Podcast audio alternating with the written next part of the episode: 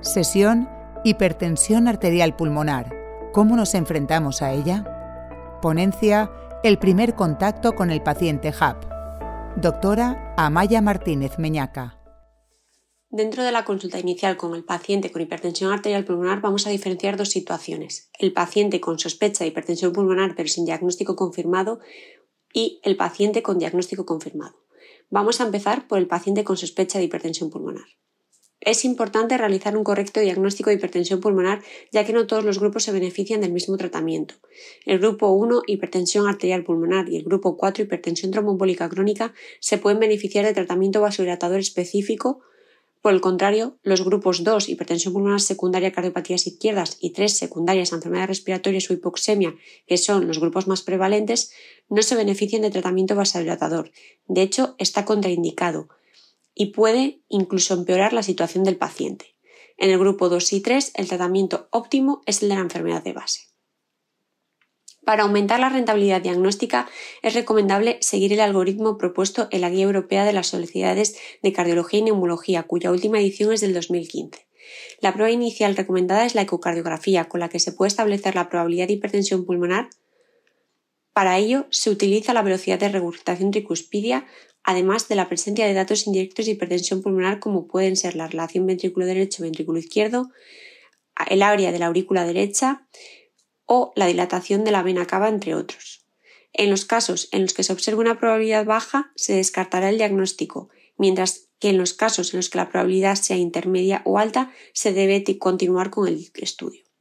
El diagnóstico precisa de una evaluación multidisciplinar, siendo necesaria la realización de múltiples pruebas complementarias, como son el electrocardiograma, la radiografía de toras, pruebas de función respiratoria completas, TAC de toras de alta resolución, gamografía ventilación perfusión pulmonar, angiotac de arterias pulmonares, serologías, estudio inmunológico e incluso ecografía abdominal.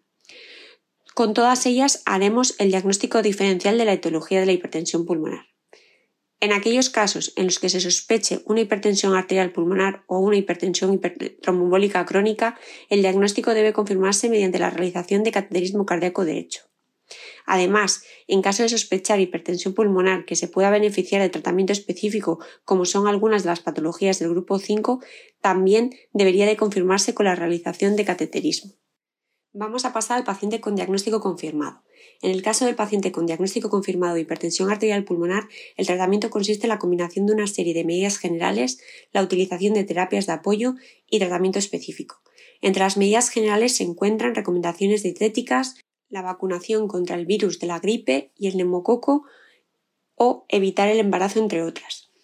La utilización de terapias de apoyo como pueden ser los diuréticos, la oxigenoterapia o la anticoagulación en los casos indicados puede ayudar a mejorar la situación clínica y la calidad de vida del paciente.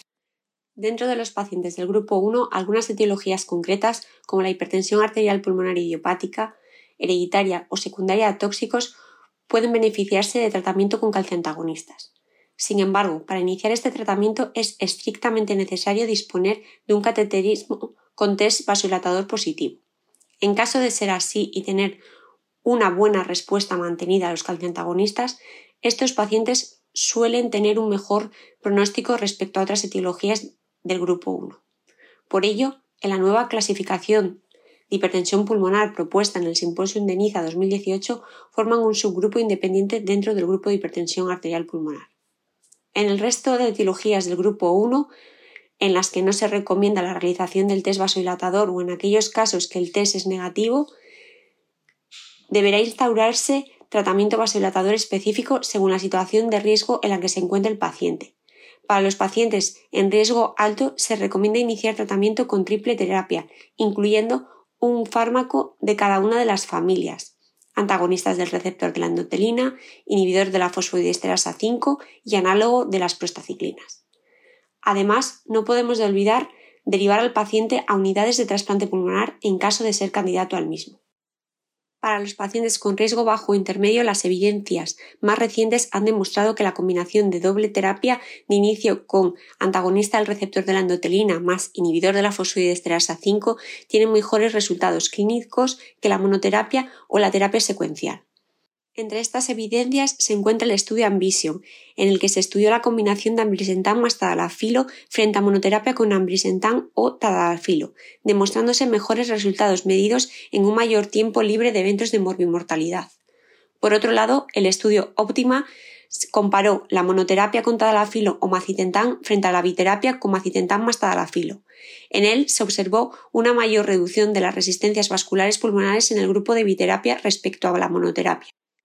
Sin embargo, en algunos subgrupos de pacientes se debería considerar la monoterapia oral de inicio, como son los pacientes en monoterapia con calciantagonistas durante más de 5 o 10 años que permanecen en situación de bajo riesgo pacientes con hipertensión arterial pulmonar idiopática mayores de 75 años con múltiples factores de riesgo para insuficiencia cardíaca con fracción de eyección preservada.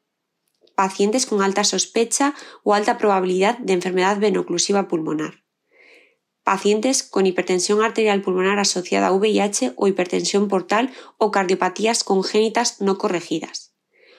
O los pacientes con enfermedad leve es decir, aquellos pacientes que se encuentren en clase funcional 1 con unas resistencias vasculares pulmonares bajitas, entre 3 y 4, y una presión de la arteria pulmonar media menor de 30, con un ecocardiograma en el que se observe un ventrículo derecho normal. Congreso Nacional SEPAR Sevilla 2021.